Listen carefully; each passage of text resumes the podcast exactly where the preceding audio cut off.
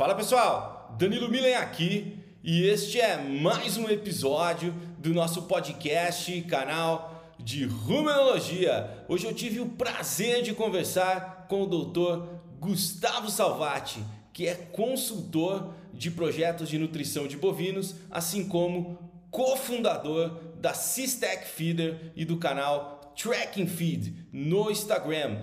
Conversamos hoje com o Gustavo sobre Snaplade, grãos úmidos, grãos reconstituídos. O Gustavo tem vasta experiência com esse tipo de tecnologia e também com o uso desses produtos em dietas de vacas de leite. Eu, óbvio, acabei dando o meu palpite aqui, o meu ponto de vista do uso desses produtos que contêm amido de alta degradação em dietas de bovinos de corte. O episódio ficou muito legal e eu tenho certeza que vocês vão gostar. Fiquem agora com o episódio de número 66 aqui do canal de Ruminologia, Snaplade e Grãos Úmidos com o doutor Gustavo Salvati.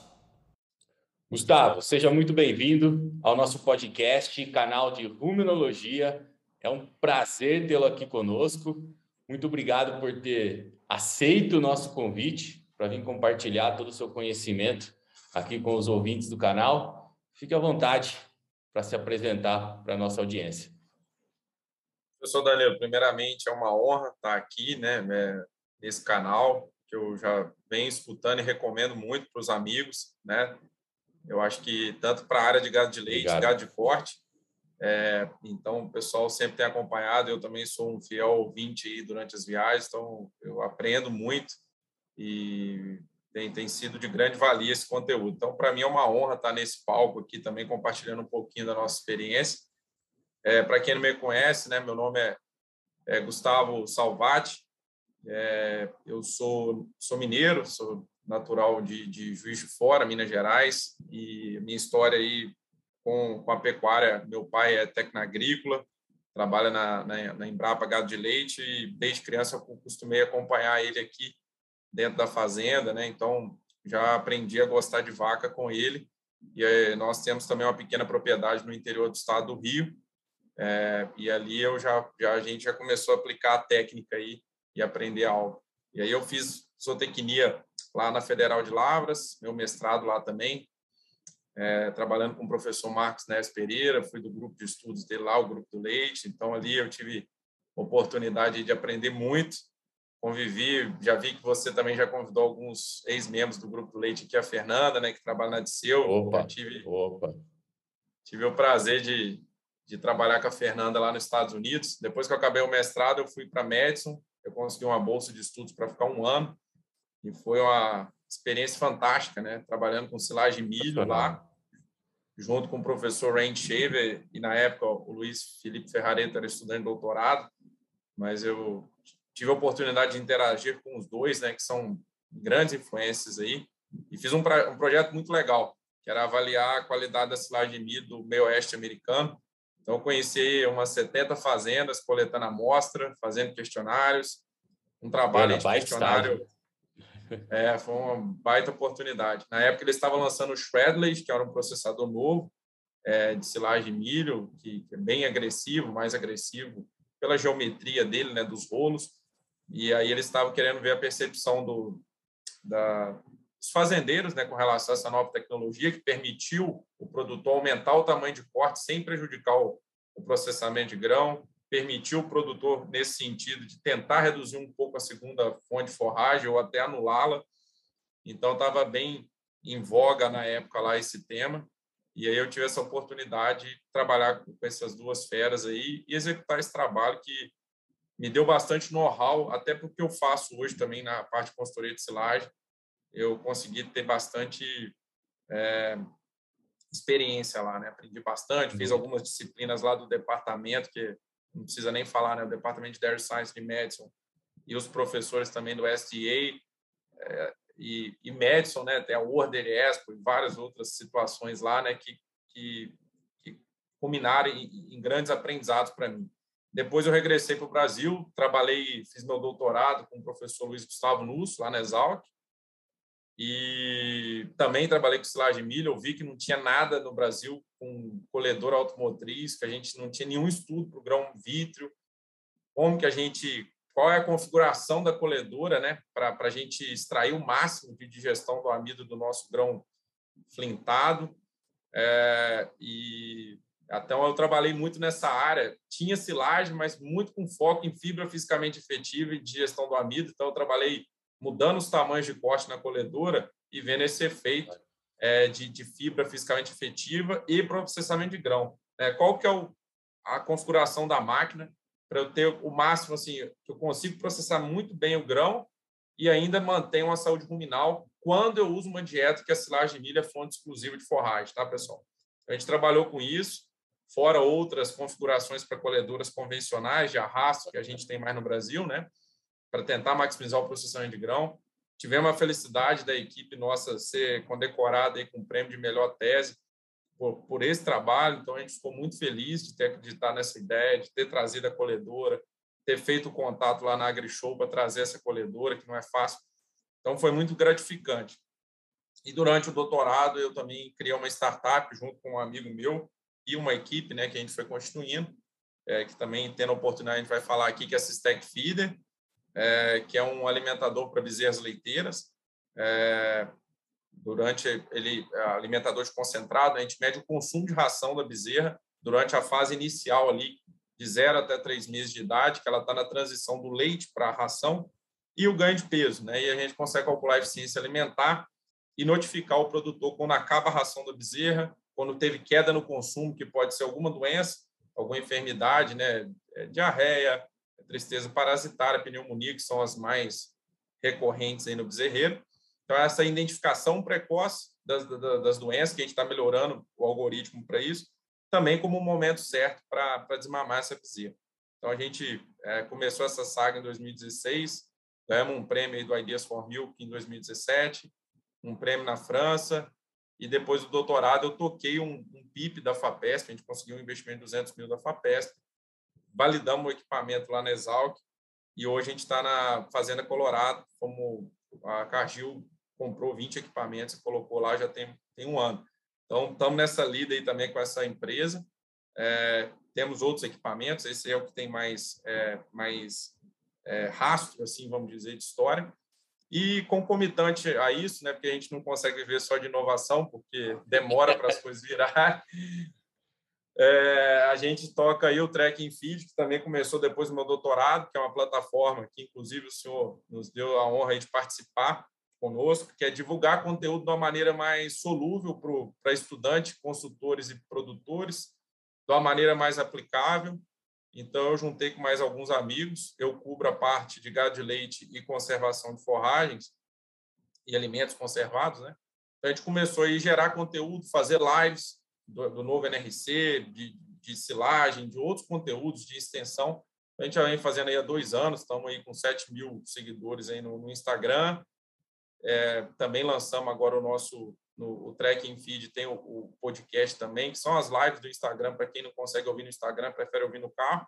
No YouTube, temos também e-books, e eu tenho dado consultoria, né, tanto para gado de leite gado de corte na produção de alimentos conservados, e, e também na área de nutrição treinamentos para empresas sobre o novo NRC é, e de silagem e de formulação de dietas. Então, é uma mistura. Né? Eu estou tô, tô, tô, tô, fazendo um pouquinho de cada coisa até uma virar, vamos dizer assim, e vai ser um prazer compartilhar aí um pouco desse conhecimento aí com vocês.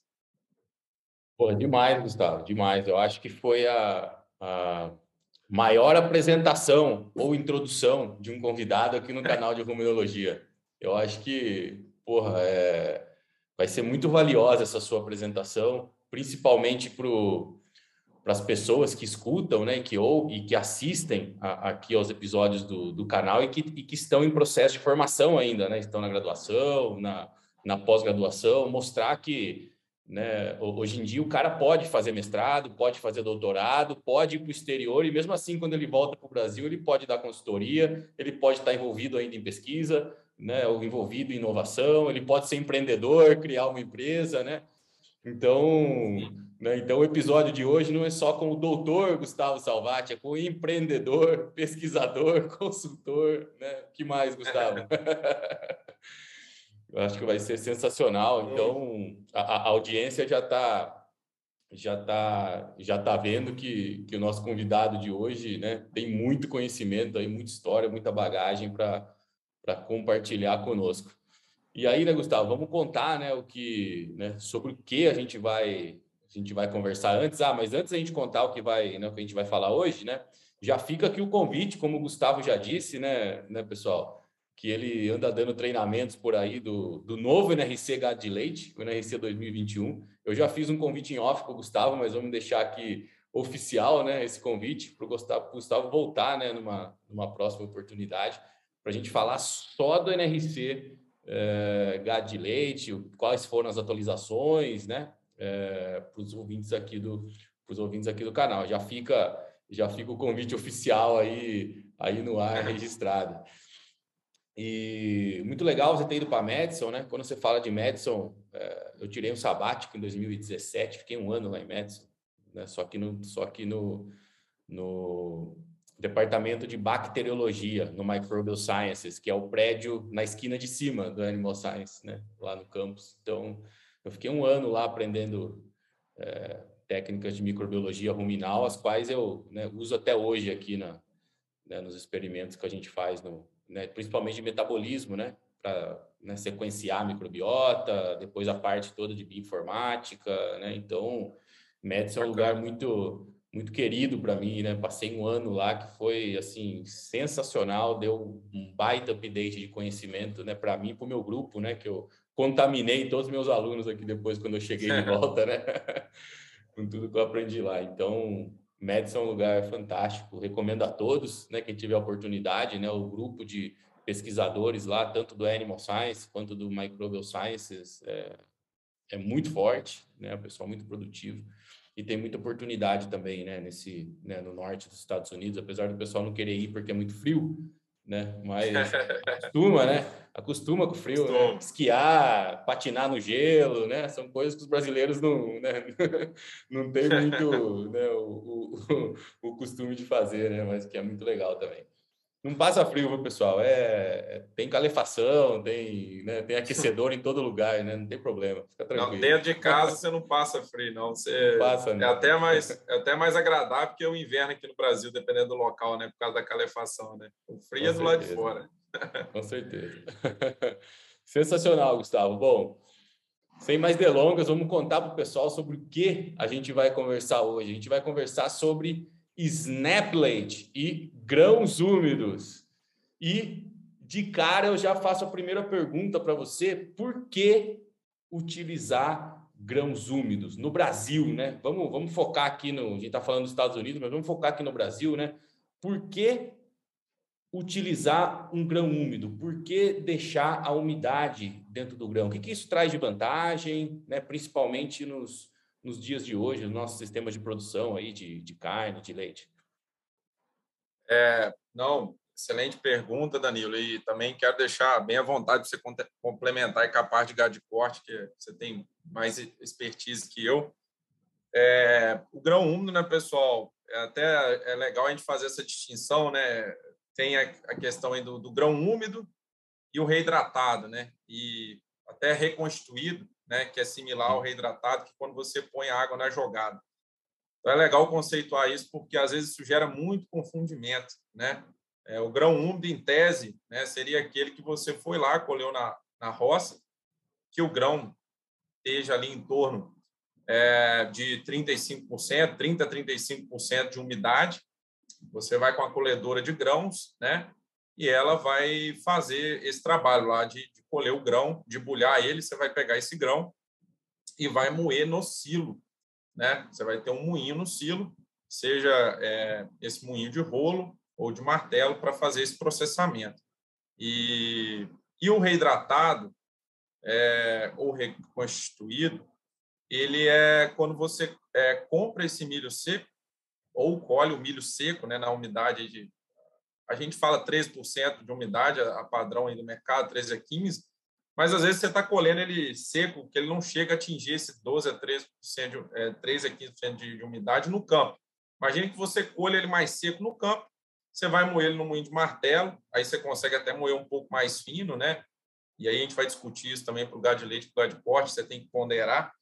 E você vai reidratar ele até ele chegar é, a, a, a 35% de umidade, tá? É, ou reconstituir. É, essa é a, é a, a, tônica aí quando a gente está falando, só para criar essa diferenciação.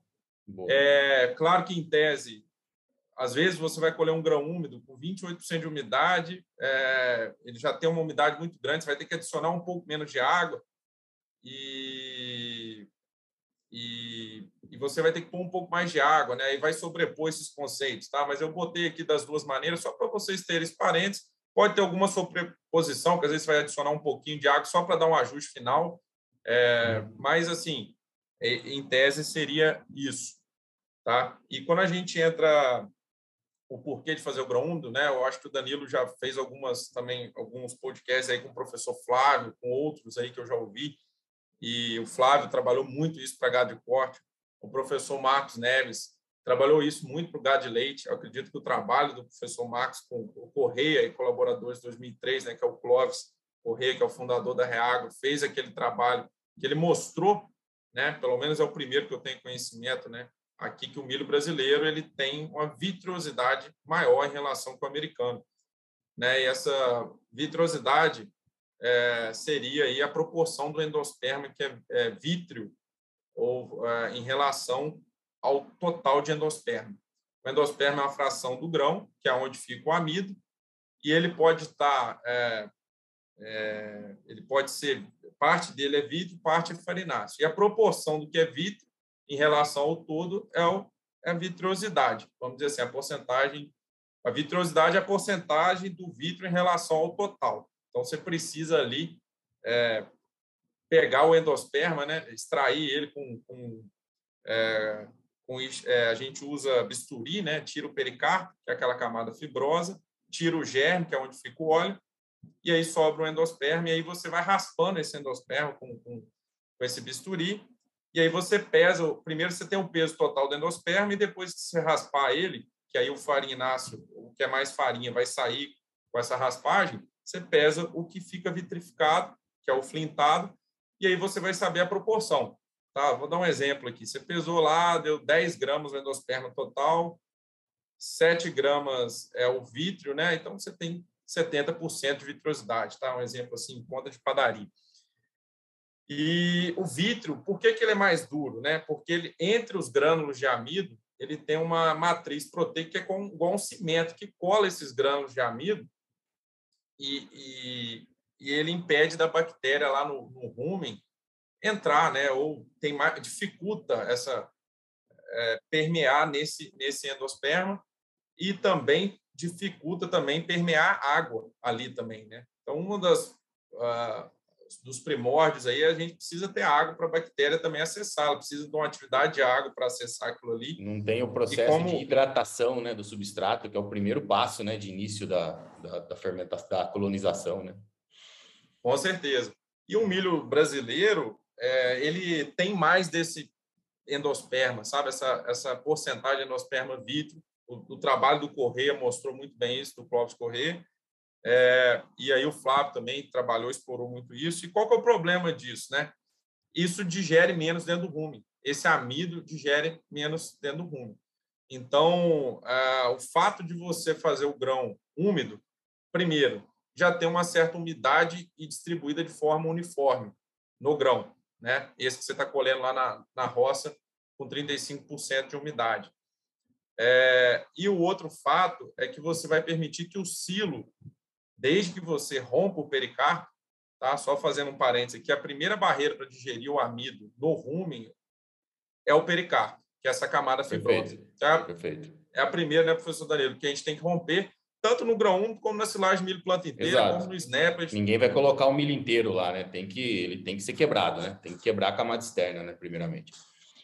Atendendo essa premissa, aí a segunda é o endosperma.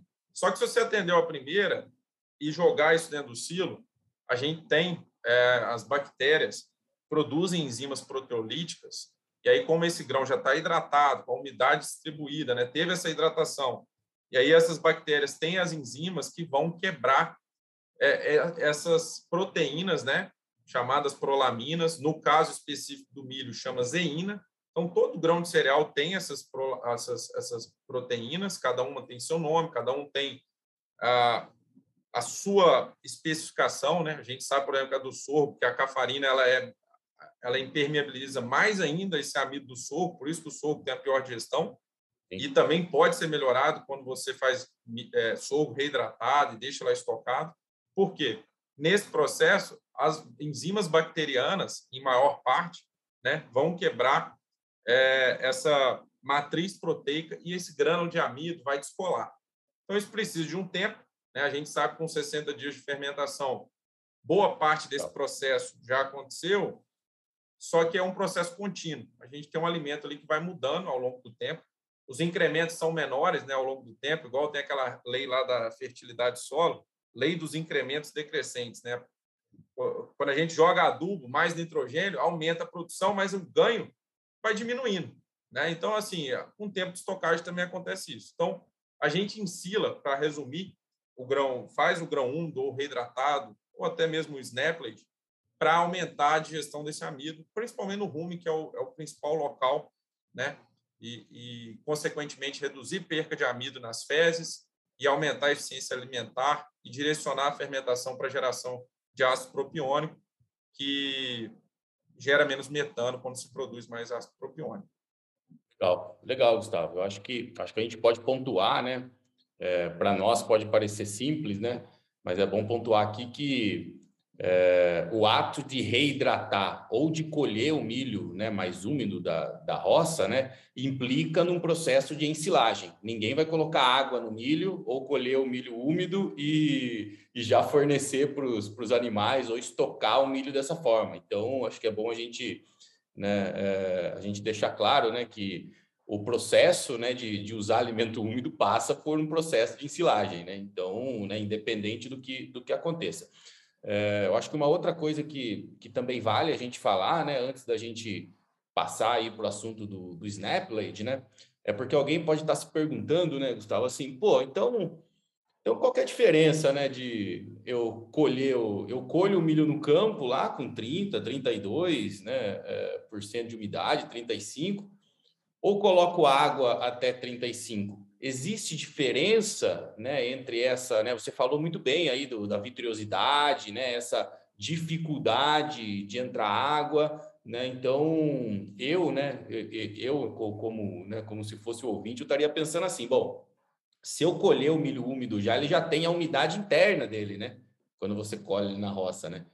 O outro que está seco, você deixou a matriz é, proteica né, vitrificar junto com aquele amido, né? Você deixou né, o, o, o grão vitrificar. E aí depois está tentando voltar a água nele. Né?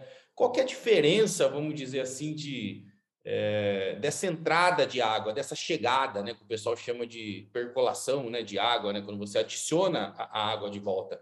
Qual que é, qual que é a diferença entre né, colher da roça direto úmido ou reidratar, né, colocar água depois, em termos de fazer com que essa água chegue onde tem que chegar, como você disse, né, é, fazer com que tenha hidratação, tenha solubilização de parte dessa matriz proteica para que as enzimas sejam, né, das bactérias sejam capazes de agir. É, com certeza, professor Danilo. É, o, quando a gente reidrata, né, a gente passa por um processo aí que ah, ele é um pouco mais complexo, né? principalmente homogeneizar essa água. Né? Isso é algo assim que sempre é um desafio. É, cada um faz de um jeito. Tá? Tem gente que moe esse milho, joga num vagão e joga água, pesa lá, tem tanto de milho, tem tanto de, de água, né? É, tem tanto de milho, quanto que eu tenho que pôr de água? Você mede lá a matéria seca do, do, é, do milho, usando o quadrado de Pearson, você vai estimar o quanto que você tem que pôr de água, né? Então, a gente, a gente fala aqui 35% de umidade ou 65% de matéria seca, é um alvo, tá, pessoal? Que a gente gosta de trabalhar. É, até eu não gosto de usar esses valores mais é, limiares, sabe, professor? Porque às vezes o cara fica fixo Ah, grão 1 dá para com 28% de umidade. E aí ele corre o risco de errar, sabe? Porque ele fica achando que tem essa brecha, né? Então eu falo um pouquinho claro. acima para assim, os dados americanos falam que você poderia ensilar grão 1, por exemplo, de 28 a 35% de umidade do grão. A gente fala aí 35 como foco para você tentar trabalhar mais próximo do ótimo. Mas a questão principal é essa, é, é assim, é a reidratação, sempre um desafio. No grão já está distribuído de uma maneira mais homogênea e você vai ter que fazer esse serviço, né? E isso vai passar também da granometria que você vai moer. Partículas menores na hora que você moe é, tende a absorver umidade melhor. Né? Então, se você moer um milho, você comprar um milho fubá um milímetro e, e, e você umidificar ele, você vai ver que é mais fácil a, a partícula aderir. Agora, quando você pega um grão que foi moído grosseiramente, tá? Sei lá, pega um grão aí quebrado em oito pedaços, dez pedaços, e você tenta umidificar aquilo, aquilo já não consegue tão facilmente. Então, né? é, é, o desafio principal hoje que eu falo é operacional, da gente conseguir a propriedades pequenas. Hoje a gente tem é, o cara compra o milho seco aí do mercado, que não está sendo uma grande vantagem, porque o preço do milho está altíssimo, né? Fazer o milho reidratado como estratégia assim, de você comprar. Como é que o milho reidratado, assim, a estratégia era? Vamos comprar um milho na hora que o preço está bom e estocar na fazenda de uma maneira mais barata, em vez de usar o silo metálico e ainda ganhar de gestão de amido. Pelo menos esse é o meu entendimento quando começou a se usar, né? E, claro, ganhar eficiência alimentar, tudo que o grão 1 já fazia. E aí a gente sai ainda dessa janela de corte do grão 1, que é de 15 dias, 10 dias, né? A gente compra uhum. o milho na hora que está né, no preço baixíssimo, claro. que não é a realidade hoje, né? É, e aí você vai ter que moer e reidratar junto. E aí você conseguia fracionar a operação. Não preciso fazer tudo nessa semana, eu faço um silo agora, um silo na próxima. Não é igual o grão úmido que você tem já, ó, chegou a roça, você tem que executar. Então, não é impeditivo, tá, pessoal? Estou falando que quando começou claro, a fazer milho reidratado, pensou-se dessa forma. E as propriedades pequenas, hoje, aí você tem uma máquina que consegue moer, já botaram canos adaptados com aspersores para tentar fazer isso. É, e aí, a gente até no trekking lá, a gente fez um e-book, até o professor Danilo participou do lançamento, que a gente explica isso mais detalhadamente, com fotos, como medir a vazão da moagem, como regular a aspersão também. Mas, assim, só para concluir, realmente, quando a gente vai para o reidratado, tudo que você vai reidratar ou reconstruir, você passa pelo processo de reidratação que ele é complicado operacionalmente e ele é também dependente é, da granulometria do que você está homogeneizando com a água. Às vezes o cara é pecuarista, né, Gustavo? O cara não tem, o cara não é agricultor, né? Ele tem uma operação de pecuária, então o cara não tem roça, né? O cara não, o cara não tem o know-how para plantar uma roça de milho, ou, ou simplesmente na região dele, sei lá, o milho não vai bem, né? O pessoal planta soja, planta outra cultura, né? E se o cara quiser usar milho, ele tem que realmente comprar um milho seco, né? E o processo de, de, de reidratação veio para isso, né? Para preencher essas lacunas, sem contar que para fazer milho úmido, né? A gente fez muito milho úmido já na, né? durante os últimos 10 anos aí de experimentos, né?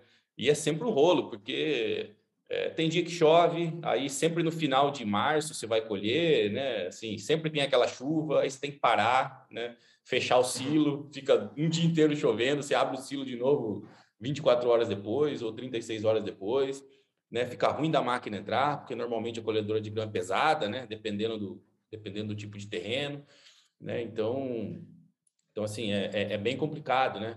A última roça que a gente colheu aqui há dois anos tinha muita maritaca na roça. E aí, tipo, uhum. esperava que ia colher, sei lá, 70 toneladas de uma área lá, colhemos 55, né? 15 toneladas foi, pô, né? foi de, de comida para as maritacas, né? Então, então, assim, também tem essa, né? Tem o risco de perder a roça, né? Então, tem o, tem o lance dos tratos culturais, né? Então, então o milho, né? O processo de reidratação veio, veio bem a calhar, né? Nesse, nesse sentido, né? o pessoal ter ideia, eu filmei ontem um processo de reidratação, que a gente estava reidratando milho no, no, confinamento aqui perto. É, vou compartilhar minha tela aqui, se você não se importa, só para o pessoal não, saber como, como, que é um processo. Né? Tem vários tipos de fazer, né? É... Tá vendo aí? Tá vendo, né? Sim. Mas esse foi um tipo, né, que, que o confinamento adotou. Então, é o milho saindo, né, o processo do fim para o início, né? Então, ele saindo lá.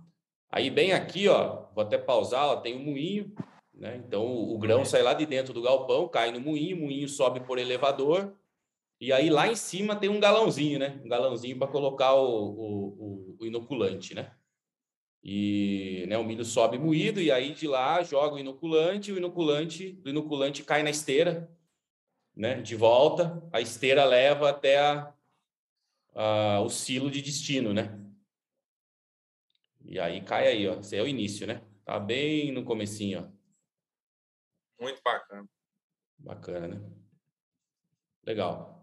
E é bem interessante esse adendo que você fez, professor, que é, para os confinamentos, né, é, essa oportunidade de estocar ele melhorar a qualidade desse produto, né, tem esse viés da reidratação que é, é complexo, é, pode ser um problema, né, se a gente tiver manchas de umidades diferentes dentro do silo, vai prejudicar a fermentação. Então, assim, é algo assim muito chave, né, para você ter sucesso, que no grão 1, de certa forma, você sai disso. Mas aí você também novamente fez esse adendo que a gente tem o problema da janela de corte, está chovendo, máquina estragar, então durante o processo e então isso tem que sempre estar tá considerando esses dois lados, né? Se a sua região não produz milho muito bem, você compra o milho, reidratar é uma opção e só tenta aprender operacionalmente fazer isso da melhor forma. A gente também tem que frisar, né, né, Gustavo, como você bem disse, a gente aumenta a degradação do amido dentro do rumen, a gente aumenta a produção de propionato, que é o precursor da glicose, né? Aos olhos do produtor e do técnico, né? Pô, excelente, então, né? Ou seja, o milho está super caro, né? E a gente lançar a mão de métodos que aproveitem mais os nutrientes do milho, né? É, é, é, excelente. Só que a gente tem que pontuar também, né? É, esse confinamento específico, né? Quando a gente começou a usar o milho reidratado, né? Esse não é o primeiro silo, a gente já, já fez outros, né? Outros silos. Ajustamos a dieta, coisa que nunca tinha acontecido antes, começou a aparecer alguns bois com timpanismo. Ou seja, a gente uhum. aumentou a degradação ruminal, ou seja, tivemos que ajustar aí a proporção de fibra na dieta também, fazer um blend, na verdade, nesse, nesse caso dessa, né, desse confinamento específico, um pouco de milho seco, né? Então fizemos um blend aí de milho úmido com seco, né? Numa proporção aí basicamente de 70 30 de úmido seco para, né, ainda tem torta de algodão, essa dieta, casca de amendoim, né, para assim, para contrabalancear esse efeito da maior fermentação. Então, o cara, né, para quem está ouvindo aqui, não vai imaginar que você vai trocar seis por meia dúzia, né? Você vai pegar lá, você coloca 40% de milho na dieta seco, moído, você vai trocar por 40% de, de grão úmido, que sim, né, dependendo do grau de tecnificação e manejo que a propriedade tem, acho que isso vale para corte e para leite, né? Os animais sim, podem, podem acidificar, né? Então, né, o pessoal que vai usar grão úmido aí, seja reidratado ou grão úmido por si só, tem que fazer ajuste nutricional, né? Vamos deixar bem claro aqui, né? Com certeza, professor. E, e, a vaca, né, ela tem alto consumo, né? E, e eu, aí a gente trabalha normalmente com 45, 50% de forragem. Vocês, o consumo a metade, ou dependendo até um pouquinho menos que a metade, né? Se a gente pegar uma vaca de alta produção com 27 quilos de matéria seca, 25, mas a, é, a, a proporção de grãos na dieta é muito maior, né? Então, com certeza, claro que a gente tem que ter esse zelo de a fibra fisicamente efetiva, isso falando só da parte de formulação, né? Mas a gente entra, a gente tem que ajustar a fibra fisicamente é, efetiva, os aditivos aí talvez para dar uma, ajudar a gente, e tem a parte aí do manejo, né? É toda fazenda que dá para você lançar a mão disso. Manejo é a maior parte, vamos dizer assim, né? Eu falo assim, né, né, né, Gustavo? A questão do manejo, né? Só, só dando um exemplo, né? Quando você tem baixa energia na dieta, você está com o grão lá só com processamento físico, né? Só com processo de moagem. Talvez a hora do trato, né? Vamos falar assim, uma coisa bem simples. A hora que você trata seus animais, né? O horário definido para o trato lá, sei lá, 8 da manhã é o primeiro trato.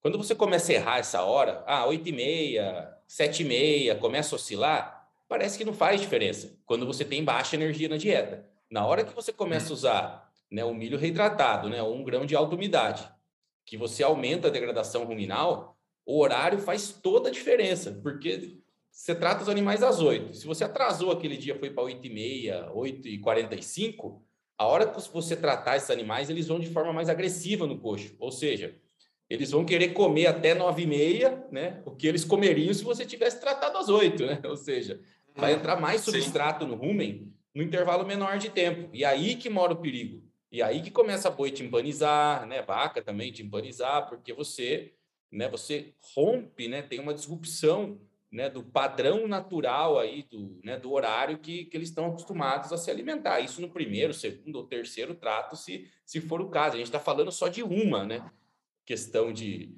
questão de manejo, né? Então, então assim, à medida que é altamente correlacionado, quanto mais energia na dieta, mais degradação ruminal, principalmente nesse assunto que a gente está falando de uso de, de alimentos de alta umidade, né, de grãos, no, no caso, maior o risco né, do, do manejo ruim, né, diminuir a produtividade por causa de algum distúrbio digestivo, né, ou, ou, ou coisa do tipo.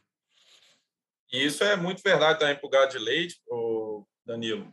Quando a gente pega assim a, a, primeira alimentação mais forte da vaca, ela come mais é pós-ordenha. Chegou uhum. da ordenha, pensa assim, né? Ela tirou 25 litros de 25 quilos de peso que ela estava uhum. carregando ali na glândula mamária e ela já quer é o horário fresco ela quer entrar comendo. Então, se você erra um pouco aí nessa, não é constante, a vaca, assim como o boi, gosta de constância, padrão de horário. Se você atrasou um pouquinho e está usando grão úmido, né? Vamos supor, 5 quilos de matéria seca de grão úmido vaca dia, essa vaca, se ela está acostumada a ser tratada a 8 horas, ela chegou ali, não tem, e ela teve que esperar 15 minutos, ela vai entrar mais rapidamente, né? vai comer mais nessa primeira nessa primeira ingestão e conforme você disse, isso vai, vai complicar. Se tiver, por exemplo, também competição no coxo, né, rebanhos que estão em crescimento, às vezes ele tem lá trabalha com 110% de lotação, né? Ele tem 20 camas, mas trabalha com 22 vacas ou um pouco mais, 24 vacas, né? Essa competição no coxo, se você não tem um tempo de exposição de alimento de dieta acima de 20 horas, né, pelo menos 20 horas, se ele for 18 ou 16 por causa de um erro de manejo seu que você não consegue ter dieta, isso vai gerar eh, essa competição no coxo, o slug feeding, né, que eles falam tanto, né, a vaca uhum. entra, quer comer tudo no avesso, e, e isso vai gerar acidose. Então, realmente, né, essa interação, manejo é, e nutrição, e grão úmido principalmente, que é um termômetro aí, quanto que você pode ir ou não, depende, tem que fazer essa avaliação, sim, com certeza. Bacana. E aí, Gustavo, só para a gente né, encerrar esse assunto do, dos grãos aí de alta umidade, de alta umidade, passar aí para o Snapblade, né, que também tem grão de alta umidade, né? O que, que o cara está buscando em termos de amido fecal, por exemplo, quando, quando ele faz tanto a silagem de grãos úmidos quanto, quanto a silagem de grãos reidratados, né? Então o cara né, fez lá, formulou a dieta, colocou na ração, os animais consumiram, né? Para as propriedades que usam aí o NIRS ou coletam fezes para fazer o, o, o, amido fecal, o que, que o cara deve esperar né, em termos de amido fecal para falar assim, porra, acertei no meu, no meu processo? Então, Danilo, é, essa é uma pergunta muito boa. Eu vou falar para você, a gente, eu também trabalho muito com o Daniel, que é, coordena hoje o Exalc Lab, é, até vou compartilhar depois uns dados aí do, da média do que, que é o Snaplage brasileiro, né, que a gente sempre peço ele para levantar esses dados. E um dado que a gente tem muito desafio é o amido fecal. Por quê? Ainda a gente não sabe como enviar isso para chegar de uma maneira íntegra lá no laboratório. Né? Se você manda congelado, chega descongelado, isso aí, bactéria já começa a comer aquele amido durante o processo de trajeto. Claro. Se a gente seca na fazenda, o próprio pessoal que é, cede a curva de início fala assim, cara, a gente não consegue padronizar secagem em fazenda cada um seca de um jeito.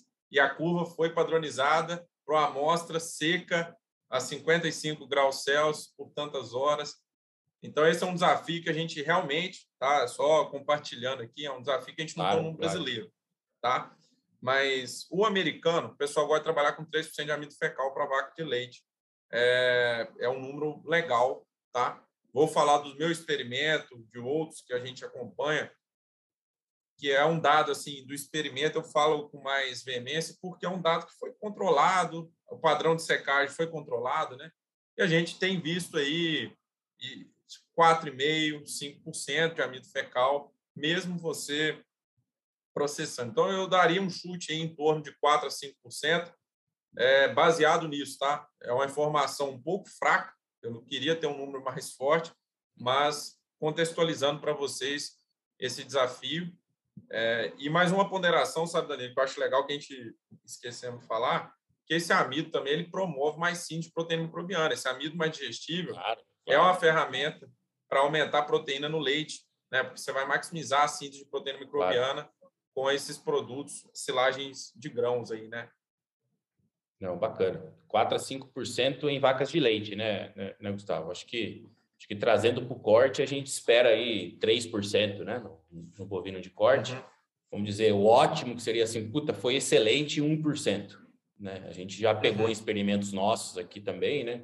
É, 1% de amido fecal em, em, silagem de grão úmido, né? Feito, colhido direto da roça, né? Muito bem feito. 1% de amido fecal, assim, de forma bem consistente. Né? E aí, quando a gente passa por reidratado, a gente fica entre 1 e 3%, né? Que é exatamente esse processo que a gente comentou, né? Pô, tem mais dificuldade de percolação de água, né? Envolve, né? É, acertar essa, tem que ficar fazendo matéria seca dos grãos que vão chegando toda hora para você ajustar a quantidade de água. Então é todo um processo, né? Que tem várias várias oportunidades para se cometer pequenos erros, né? E aí, né? Talvez esse milho reidratado não fique tão igual né, a uma silagem de grão úmido, né, colhida no campo, que também tem problemas, né, mas assumindo né, uma silagem de milho bem colhida no campo, né, como padrão, né, a gente tem visto aí amido fecal para gado de corte e confinamento de 1 a 3% né, em milhos é, bem reidratados, né, bem, bem feitos aí. Então, um que é legal, né, professor Danilo, também para o pessoal entender que tem essa questão da taxa de passagem da diferença da vaca de leite para o boi de corte. Perfeito. Isso perfeito. também acaba influenciando é, é, também nesses valores, né?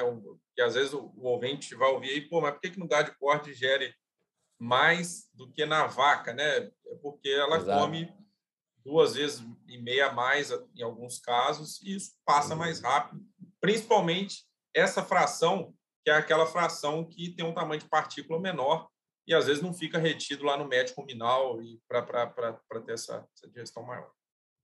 Legal. Legal, Gustavo. Eu acho que né, a gente esclareceu bastante aí pela, em relação aos, aos grãos de alta umidade, né? Eu acho que a gente pode não mudar totalmente de assunto, mas falar um pouco de Snaplate, né? Que eu acho que é um produto, né? Não novo, mas que nos últimos anos aí tem ganhado, né? É, entrada e significância nos sistemas de produção. Primeiramente no leite, agora tem bastante gente do corte, né? Fazendo o Snaplade, né? E como é o nome em inglês, né? Muitas vezes as pessoas, pô, o que, que é esse Snaplade, né? Então, acho que antes de tudo, acho que você podia fazer uma definição, né? Do que é o Snaplade, como que colhe esse troço, como que faz esse, esse negócio, né? E depois a gente entra nas particularidades aí de, de dieta, de efeitos aí no metabolismo, metabolismo ruminal. Não, é, então, pessoal, o Snaplade, é, ele é a silagem de espigas e só que é uma é um é um conceito diferente que a gente tinha antigamente. Nos Estados Unidos por muito tempo usou a silagem de espigas que tinha um nome lá de high moisture, high moisture ear corn. Essa aí é, ela era colhida com a colhedora de grãos que você mudava a configuração da colhedora de grãos para não debulhar, né? A colhedora de grãos tem a função de bulha, né? Então ela não debulhava, então vinha só o sabugo e o grão. E aí você levava esse sabugo com grão para dentro de um moinho que ia moer. Isso, o que, que era a vantagem disso? Né? Ah, agregaria um pouquinho de fibra do sabugo e teria um pouquinho, o sabugo ele tem um pouco de umidade e açúcar também. Isso ajudaria na fermentação. Então, hoje, até lá, eles chamam de ear late. Seria a silagem do sabugo com, a, com os grãos. O snaplage é, por que, que ele é, que, que é a diferença dele? É, ele é uma colhedora de forragem com crack e você pegou a frente de colher grão, né? Aquela plataforma de colher grão que tem aqueles torpedos. E qual que é a diferença? Essa máquina vai colher a espiga, só que agora essa espiga vai ter grão, sabugo, igual o High Moisture Ear Corn, ou Earlate, que era o nome lá nos Estados Unidos, tinha esses dois nomes. Só que vai vir também palha da espiga e pendúnculo da espiga, que é aquele, é tipo um, um caulezinho que liga a espiga na, na, no caule da planta. E o processamento é todo feito pela automotriz. Não tem moinho no silo. Então, o Snaplage é isso. É, eles chamam essa plataforma que vai na frente de colegrão de snapper head, que é, é a frente de, de que snap é o ato de destacar, né? Destacar a espiga. Então por isso que veio o nome de snaplade. Então você acoplou uma colhedora à frente de uma colhedora de grãos numa colhedora de forragem automotriz e com qual intuito? De o cracker ser o seu moinho ele tirar o moinho lá do silo é, e fazer uma operação só. Você já chega com um produto só para compactar. Então, essa é uma das principais vantagens. E isso aí ganha muito no operacional e economiza demais. Né? Então, essa seria a definição é, da diferença. Né? Então, se a gente fosse pegar aqui, só fazendo um panorama, professor Danilo, o grão úmido e o ponto de colheita é muito próximo, tá, pessoal? A gente olha lá, primeiro, linha negra. O que é a linha negra do grão? É, vai indicar que está na maturidade fisiológica e que depositou todo o amido. Tá? Então, esse é um ponto. Você que vai rodar a roça, você não vai ficar fazendo matéria seca no dedo. Então, assim, o primeiro indício que você tem que ter é fazer essa avaliação, como é que está a deposição do amido, que dá para você fazer ali.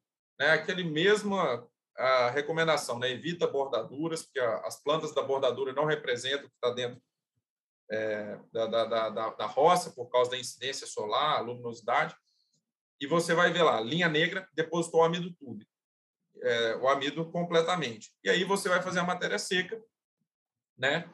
35%, é, de 30% a 35% para o grão, pro grão úmido é, e para o snaplage também. Né? Aí, se você quiser fazer uma estimativa, quanto que vai ser o meu snaplage se eu colher com 30% de umidade no grão? Você adiciona 5 unidades percentuais.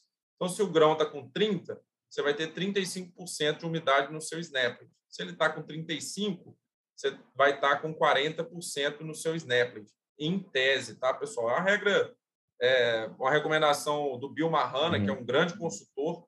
Até depois eu posso deixar um texto dele aqui, professor, é, para você pôr no link aí, tá em inglês, mas boa, facilmente boa. vocês conseguem traduzir. É um cara fantástico, é um cara que trabalha dentro da, da, da, da da Pioneer, e ele fez um texto assim é muito bacana falando de Snapless e também tem textos aí do professor Tiago Bernardes do Milk Point, que vão também é um, é um grande pesquisador nessa área de, desse tópico e que vão ajudar você estudante, consultor a complementar o seu estudo aí.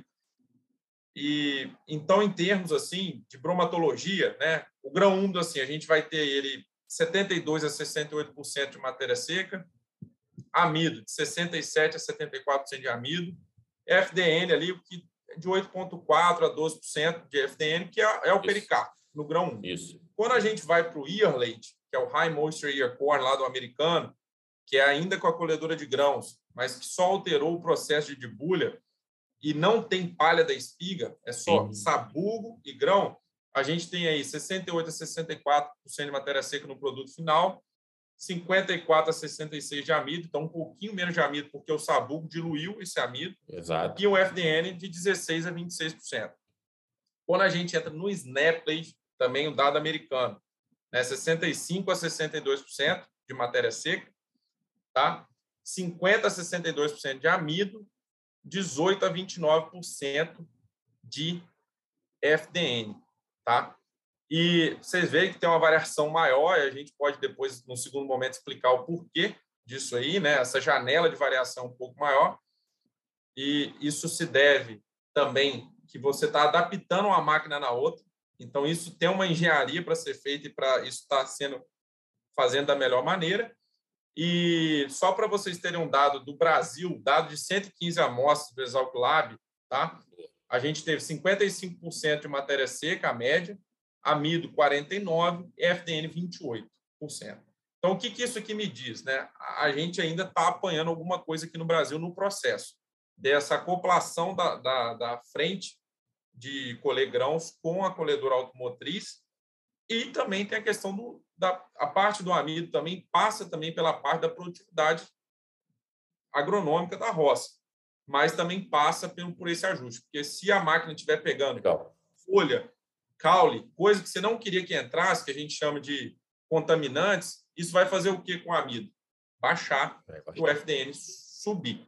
Então, só fazendo esse resumo, é, para situar o pessoal aí, o que, que seria. Não, bacana, bacana demais.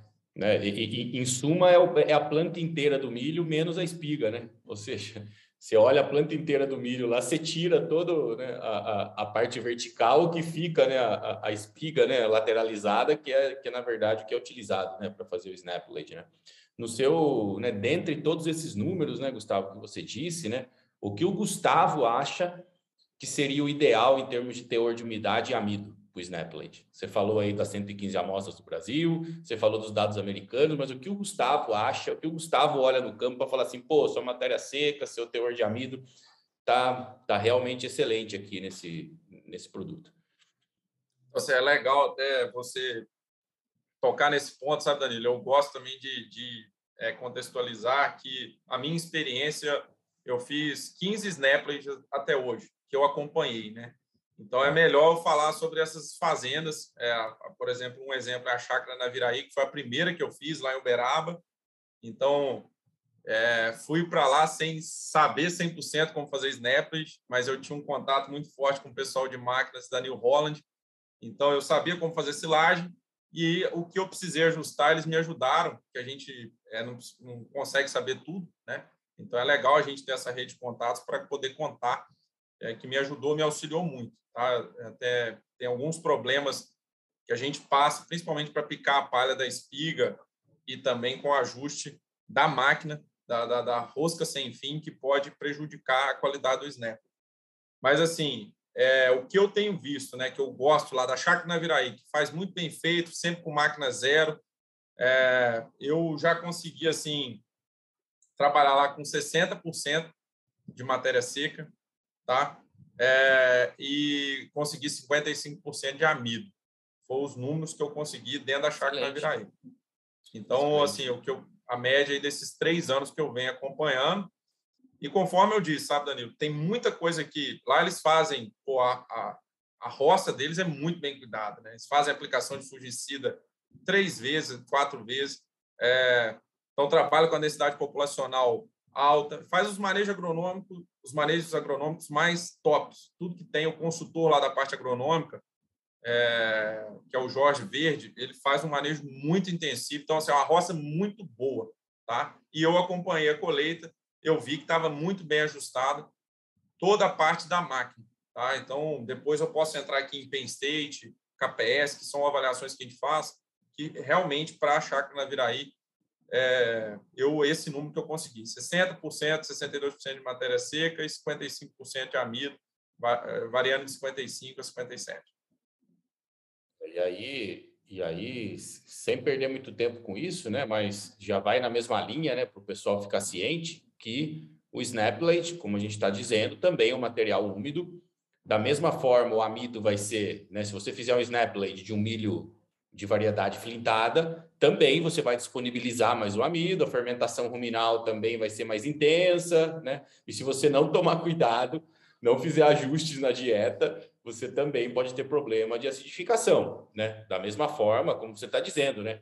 É óbvio que a tendência é a gente, né, ter mais amido num, né, num grão úmido, um grão de alta umidade, do que no Snaplate, porque está diluído com palha, com sabugo, né? Vamos dizer que é um alimento mais seguro, mas isso não quer dizer que, né, dependendo do, da inclusão que você coloca aí, tanto para H de corte quanto para H de leite, você pode sim, né, causar uma acidificação, especialmente se os animais não consumiam, né, grãos de, de alta umidade antes, né? Só para gente, só para gente pontuar, né? Eu, eu acho que você pode, é, Gustavo, acho que entrar direto no assunto da Penn State, do, da KPS, né? Como que você, como que vocês fazem para né, controlar, né, esse, essas metodologias são usadas como um controle de qualidade, né, do, do, do né, para saber, né, aonde está indo, né, para saber se precisa de alguns ajustes, né, como que você utiliza essas metodologias? Então, assim, um, um conselho que eu, que eu tenho é, seguido, né, também é, visto, né, principalmente esse trabalho do, do Bill Mahana, que eu citei aqui para vocês, que, que é esse consultor de extensão, e também o que eu tenho feito no campo, eu, eu tento reduzir o tamanho de corte o máximo possível da máquina. Então, a gente até fez um trabalho agora que está para ser junto com o pessoal da Exalc, lá em Pirassununga, né, que a gente testou tamanhos de corte no Snapling, e o que a gente viu na prática se confirmou, né, o que já era esperado, que o 6 milímetros, que é o menor, foi o melhor no sentido que ele pica melhor a palha. Né? Vocês vão ver que o desafio é a palha da espiga. Ela é difícil de, de picar, por N motivos. Que é, primeiro, que quando você está colhendo planta inteira, o que, que a colhedora automotriz faz? Ela colhe aquele volume gigante de, de, de forragem, e aí, na hora que entra dentro da máquina, é como se fizesse um feixe assim, compactado, para a faca passar e cortar. Então, é igual você colhe cebolinha para fazer salada lá, você pega aquele feixe e vai picando, né? Você não vai picar uma a uma, né? É, é, então, assim, aquele feixe te dá consistência. Você compactar ele, quanto mais você compacta, mais fácil para picar o uniforme. Se aquilo ficar solto, não vai picar o uniforme. Quando você pega o Snapley, aquelas espigas estão entrando aleatoriamente. Né? Então, assim, a, a colhedora, a frente de colher, está colhendo as espigas, aí tem uma, uma rosca sem fim que puxa essas espigas que cai dentro da máquina. Né? Isso vai entrar de maneira aleatória e, e aí o processamento da palha sempre é um, é, um, é um, um problema. Então, a forma que a gente tem de corrigir isso é o quê? Trabalhar com tamanho de corte mais curto para tentar né, conseguir é, picar essa palha bem. Tá? Esse é um primeiro ponto. E o segundo, tem alguns prestadores de serviço, né? então, é, reiterando, né, pessoal, que esse processo também parte de você escolher um prestador de serviço idôneo. Esse cara tem que ser valorizado, faz um bom trabalho. Tem alguns prestadores de serviço que também contêm, além de você ter essa máquina em bom estado, que é o principal ponto, mas eles têm também uma peneira repicadora da palha, que acopla no assoalho né, da, da, da autopropelida e vai fazer essa palha girar dentro ali mais uma ou duas vezes dentro da, da máquina para aumentar a chance dela ser picada. Isso são coisas que têm ajudado, tá? Mas eh, você a picar melhor a palha. Então, primeiro ponto, 6 milímetros de tamanho de corte, é, afiação de faca, né, que isso aí é uma vez por, por, por dia, pelo menos, né, alguns trabalham duas vezes ao dia.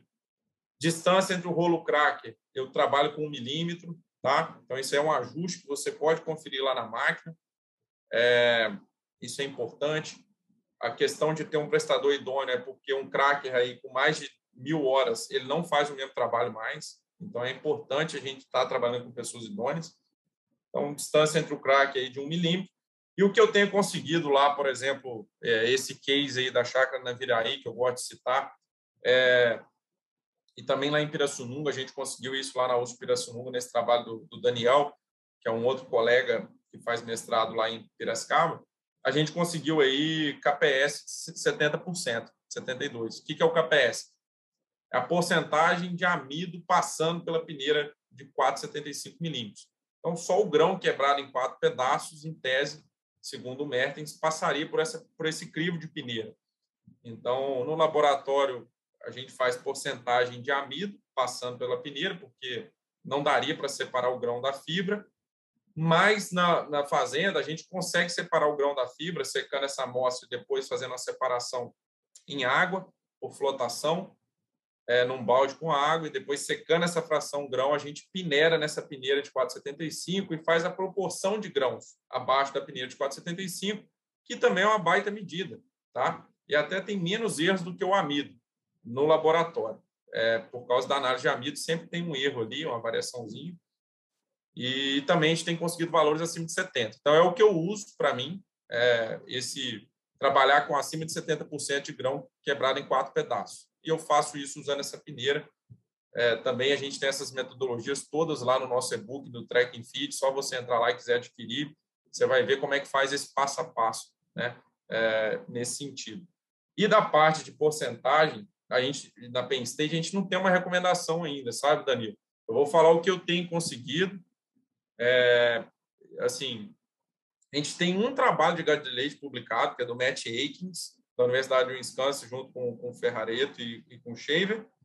É, e até é curioso, né? O trabalho do Matt Aikens, ele a digestão do SNAP in vitro, sete horas, deu acima do que a do grão úmido. Eles compararam o grão úmido, os tratamentos do experimento foram grão úmido versus SNAP, né?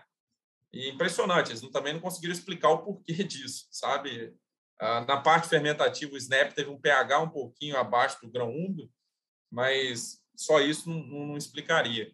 É, mas o que e, e, a distribuição de partículas da Penn State do trabalho do MET, é, Aikens foi um, 2% na peneira de 19, 12 na peneira de 8, né, e 87, é, próximo de 87%, abaixo de 8. Você tem que considerar que a maioria é grão, tá?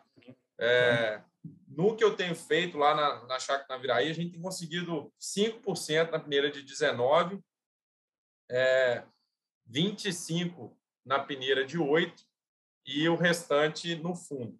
Então, assim, a gente vê que tem uma diferença. 70. É, e a gente não tem literatura, cara. Só tem esses dados aí do Matt Akins aí para gado de leite. É, e, e é isso, né? E só para também contextualizar o pessoal, normalmente, se você também uma coisa que eu gosto de calcular, Danilo, quando eu vou lá na, na, nas consultorias, é o quanto de sujidade que tem no Snap. Como assim, Gustavo? Você quer fazer o padrão? O que, que seria a melhor snap? É você pegar a espiga lá da, da roça, tira a palha, pesa ela, debulha o grão, pesa o grão e pega o sabu. Você vai conseguir uma distribuição mais ou menos assim, ó, 75% de grãos, varia de híbrido para híbrido, né? mas 15% de sabugo tá? e 10% de palha. Normalmente é isso. Tá? E aí, você colheu lá na roça, é, então, você viu aqui que 25% são os outros componentes, que não é grão. Né? Então, é, é isso. Agora, mas, Gustavo, como é que você calcula isso na Snap que está sendo feito? Eu aproveito que, como eu estou fazendo essa avaliação de processamento de grãos, que eu seco a amostra, faço a flotação, né? eu pego essa amostra, põe em água, a fibra flutua, o grão afunda, tiro a fibra, pego esse grão, seco o grão e depois eu vou fazer a peneiragem na peneira de 4,75 milímetros e vejo quanto, como é que está o processamento. Mas eu, se eu sequei o grão, eu também pego essa fibra e eu seco ela também. Ah, vai jogar a fibra fora? Não, pega aqui, passa numa coadoreirinha, na hora que você estiver escoando a água, ela vai ficar retida ali, você seca essa fibra e aí você vai conseguir calcular quantos por cento de grão você tem no seu snap e quanto que você tem de fibra. O que passou desses 25% que eu falei que é o convencional são as sujidades. E o que, que, seriam essas sujidades? É, é porque a, o ajuste da máquina não está legal, essa máquina está pegando, tá pegando folha, está pegando caule, não está pegando só espiga. Então, dá para você ter essa noção.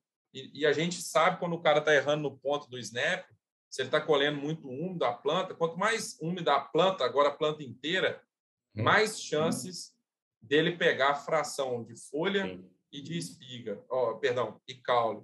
Além disso, a altura da inserção da espiga do híbrido influencia, tá? Então o híbrido que tem, assim, isso é uma experiência prática, tá, pessoal? Ainda demanda pesquisa, mas a altura da espiga mais baixa isso vai interferir, aumenta a chance de você pegar folha e caule, eu tenho percebido isso. Sim. Então, ah, isso vai gerar problema fermentativo? Nenhum só que você está agregando componentes FDM dentro da sua silagem. Então, mais a sua silagem está caminhando para ficar mais próximo da silagem de milho de corte mais alto. Então, Perfeito. Então, assim, Perfeito. E é, só fazendo esses adendos, esses métodos são métodos práticos que eu uso, né? E aí eu tento ajustar a máquina, sabe, Danilo? Já aconteceu alguns problemas. Uma, um sinal clássico que a regulagem da máquina não está legal que quando está começando a colher caule acima ali da espiga, esse caule ele entra, ele cai na rosca sem fim, que empurra as espigas para dentro da máquina e forma um cordão. E aquilo vai acumulando ali. Aí o cara, de tempos em tempos, tem que parar a máquina, rodar a rosca sem fim ao contrário para jogar esse cordão Caramba. fora. E você percebe. E aí eu falei, cara, como é que deu esse problema aqui na Naviraí? O que está acontecendo? Aí liguei para o cara da, da, da, da New Holland e falei, Gustavo, tenta mudar a velocidade da rosca sem fim. Pode estar acontecendo isso. E também a velocidade do, dos torpedinhos que estão coletando a espiga. Então, a gente mudou a, a uma tomada de força lá, né, que estava numa posição, tinha um ajuste com a segunda e consertou.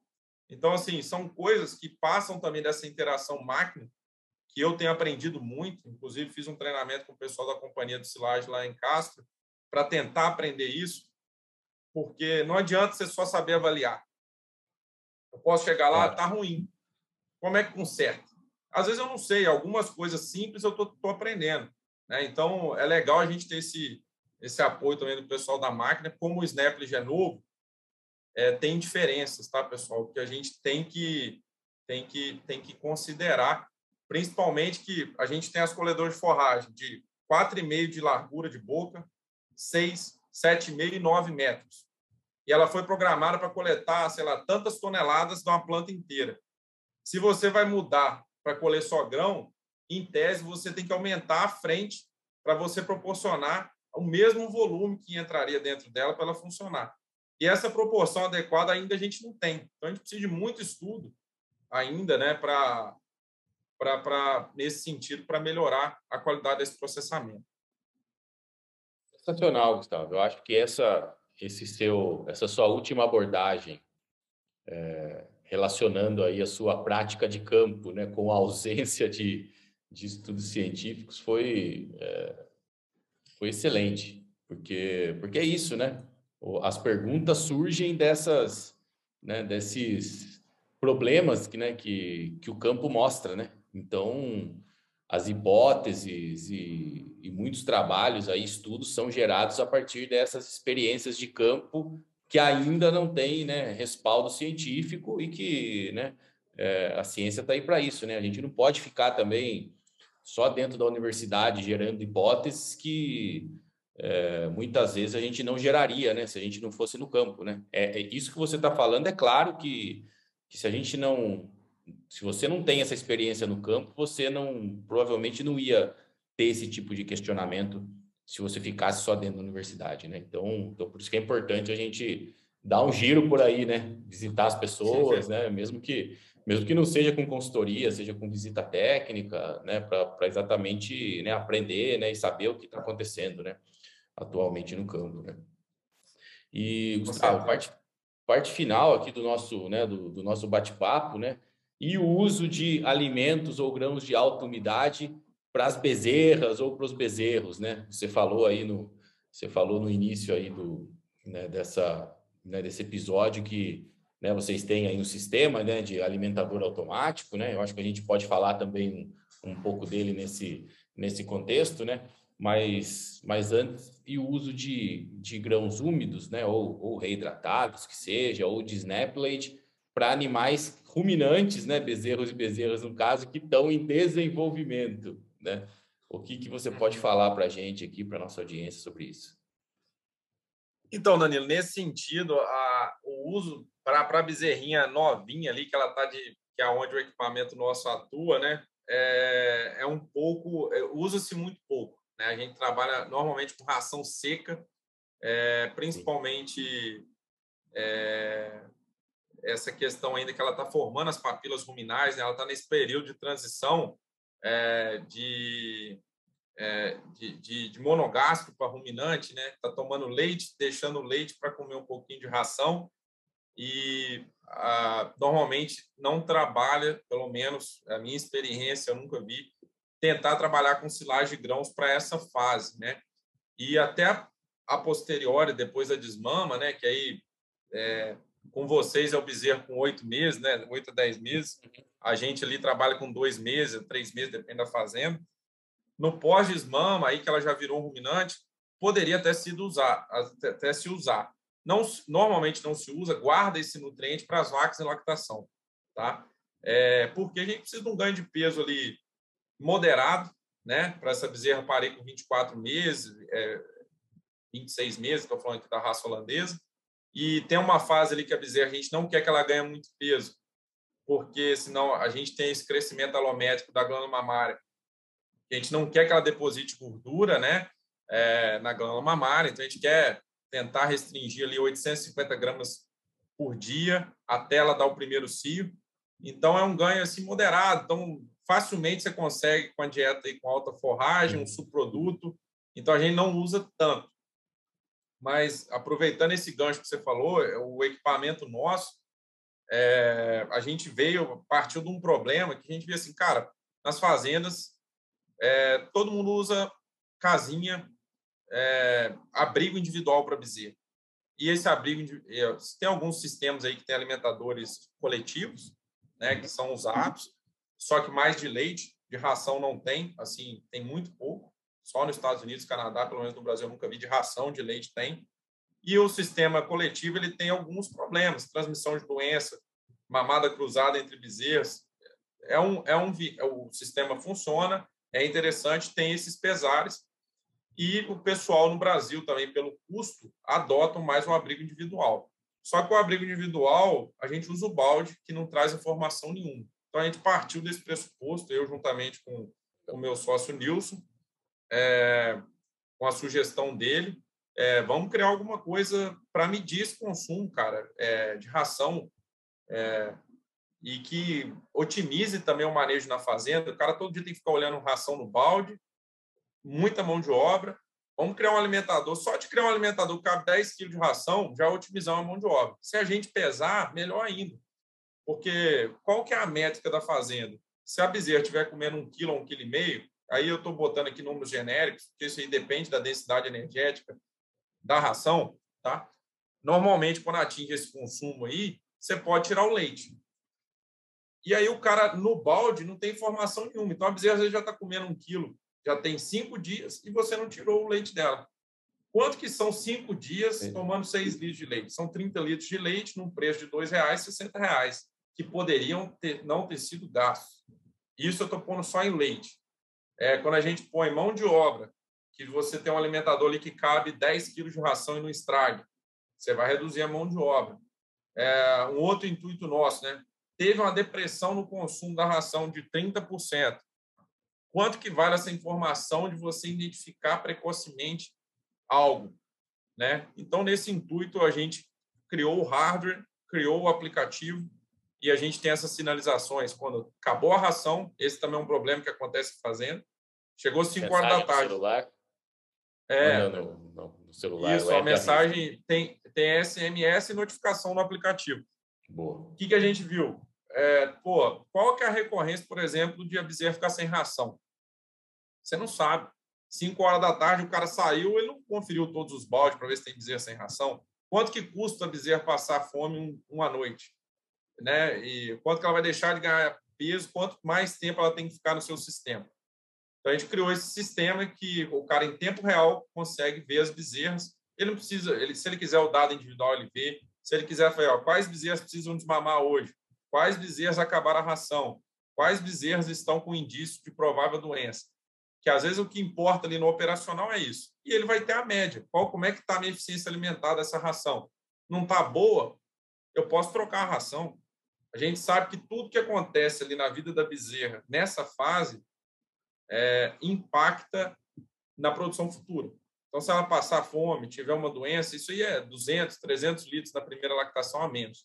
Então, muita gente esquece dessa fase e a gente, o nosso produto foi inovador nesse sentido. Não tinha nada para o abrigo individual no mundo. Né? A gente depositou a patente aqui no Brasil e nos Estados Unidos. Então, não tinha nada para o abrigo individual no mundo, é, nem no Brasil para medir consumo e ganho de peso para essas bezerras. Então, a gente também mede o ganho de peso, é, que eu não comentei, partimos do consumo e fomos para o ganho de peso também, e aí a gente consegue calcular a eficiência alimentar e, quem sabe, um dia até ter uma ferramenta aí de benchmark que o cara consegue comparar os resultados da fazenda dele com a do vizinho e ele vê assim, é, realmente é, é, pode ser manejo. Vamos ver o que está acontecendo no manejo. Às vezes não é a ração, né? E é uma ferramenta até para de avaliação das próprias empresa, conforme a gente comercializou a primeira venda para a Cargill, é o olho da Cargill dentro de uma fazenda. Ó, minha ração não está indo bem, eu sei que minha ração é boa, antes que o produtor responsabilize o resultado ruim pela minha ração, vou lá ver o que está acontecendo, que pode ser outros fatores, né, a não ser a ração. Então, esse é o contexto que a gente está hoje, é, em busca de investimento, estamos em reuniões para escalar esse produto, que já está num estágio avançado, da Sistec Feeder, convido aí também quem quiser acompanhar a gente no, no Instagram, é um dos nossos produtos. Temos também para a área PET que, e, e outros produtos aí também para bovinocultura. Então é tipo um. É, ele tem uma balança, então, embaixo, então a bezerra entra ali para se alimentar. Ela, na medida que ela vai comendo, vai marcando quanto come, e também a hora que ela está ali tem uma balança embaixo, então. Isso. Pensa numa casinha de bezerra, é, assim, é, coletando dados para você, entendeu? Então, toda vez que a bezerra entra para comer ração, você pesa ela também. E você tem um tubo alimentador que cabe 15 quilos de ração. À medida que ela vai comendo, a ração vai caindo paulatinamente, né? Para não estragar. Isso. Ah, aí, aí ó, Tem, tem, a, tem a foto aí. Beleza. Tá tocada energia, a so, energia, energia solar. solar. e pode ser elétrica também. Nesse desenho aí não tem a, a ah não tem sim a, o destaque aqui é porque no desenho não está tão claro aqui que monitora o peso também, mas toda vez que tem uma plataforma aqui que a gente mede o, o, o peso vivo também, sabe? Boa, muito bacana, Gustavo. Porra, muito bacana. Eu acho que é uma, acho que é uma baita solução, cara. Gostei aí dos, dos LEDs aí, avisando, né? Vermelho, azul e verde. Essa aí é mais para o pessoal da, da, da, fazenda, né? Que da às fazenda, vezes não tem é. tempo de olhar o aplicativo, então tendo a sinalização já ajuda ele ver, né? Quais, onde está o problema. Legal. Muito bacana, muito bacana. Bom, estou mostrando aqui, né, o aqui.com.br. Então, quem tiver interesse pode pode acessar lá, né, o Systec Feeder. E aí quem quiser conversar com o Gustavo Salvati, entrar em contato para consultoria ou mesmo perguntas, dúvidas, convidar para palestra, né? convidar para abrir uma outra empresa, né, Gustavo? Como que o pessoal acha você aí na, na, no campo, nas redes sociais? Pode falar que é, eu vou colocar aqui próprio... na, na, descrição aqui. Tem meu próprio Instagram aí, Gustavo Salvati, e tanto das duas da, da, da da Tracking Feed. Né? A Tracking Feed a gente divulga mais esse tipo de conteúdo que a gente estudo, é, discutimos aqui hoje, né? É, então acompanhe lá na Tracking Feed, a gente tem e-books, tá? o de grão úmido reidratado a gente fez, o de Snap ainda não, mas vamos fazer, Snapless, e lá vocês podem entrar em contato comigo, tanto pelo pessoal como do Tracking Feed, e é isso, pessoal. Agradeço. A questão de abrir mais empresas, não, duas já tá bom. Tô...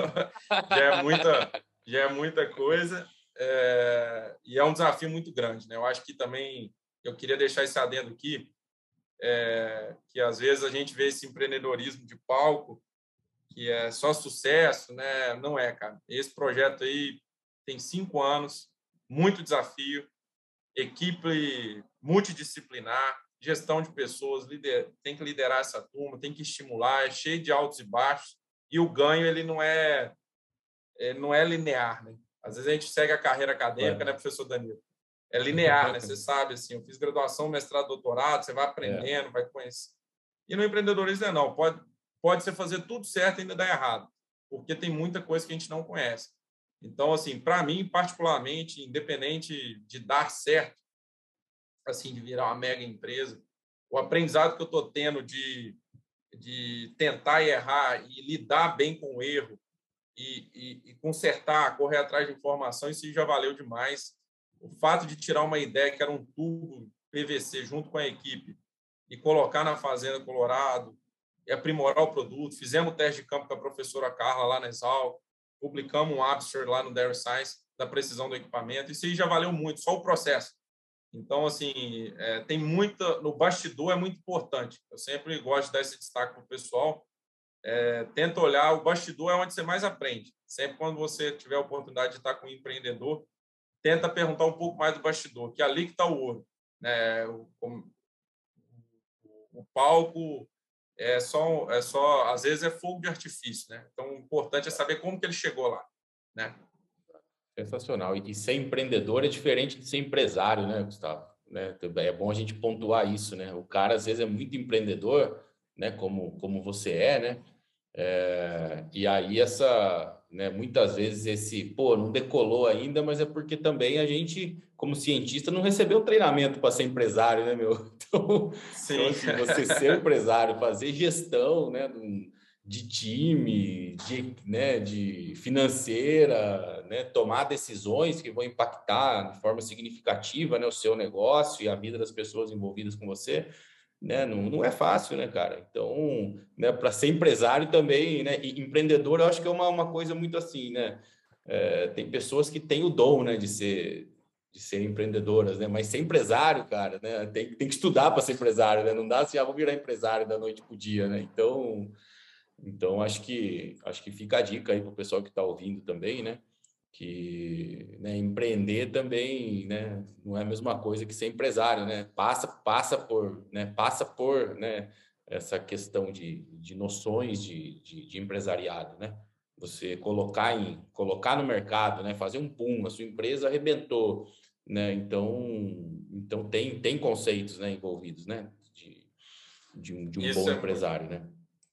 E isso aí é, você falou tudo, né? Eu eu estou indo nas consultorias, por exemplo, que eu dou, eu tenho uma rede de contatos para me ajudar se se eu não souber alguma coisa.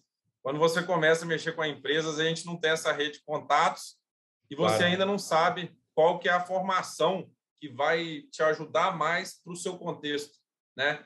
Ou não, se eu fizer esse MBA, se eu fizer é, aquele curso do, do Gestão 4.0, que foi um que eu fiz, já me ajudou. Então, assim, a gente é um quebra-cabeça assim, constante.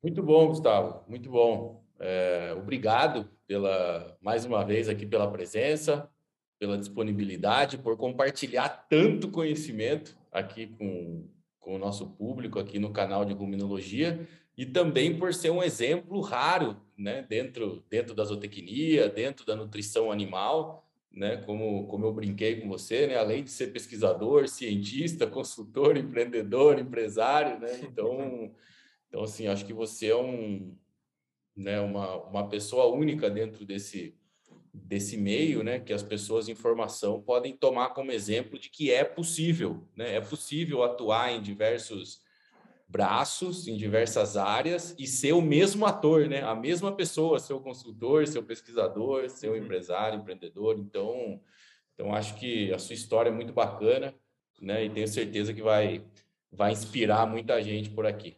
Agradeço aí demais pelo seu tempo e, e, e tenho certeza que que se tiver alguma pergunta meio né, meio cabeluda lá no, no YouTube, eu vou chamar você para responder. Eu não vou, eu não vou responder, não. não, que isso, professor. Eu, eu fico feliz de ter colaborado e passado um pouco da minha experiência. É, o meu lema aqui é ser um eterno aprendiz. A gente sempre está aprendendo. Então, assim, é, as interações aí que eu tive com você é, tanto na nossa live que a gente fez lá no Instagram do Trekking, está lá salvo também para quem quiser assistir, que ficou muito bacana, como essa, agregaram muito valor para mim. Eu acho que a vida é feita de pessoas e lugares, e, e quando a gente interage com as pessoas, hoje a gente está nesse ambiente que o lugar é virtual, mas pouco vai ser um pouco disso, né, daqui para frente.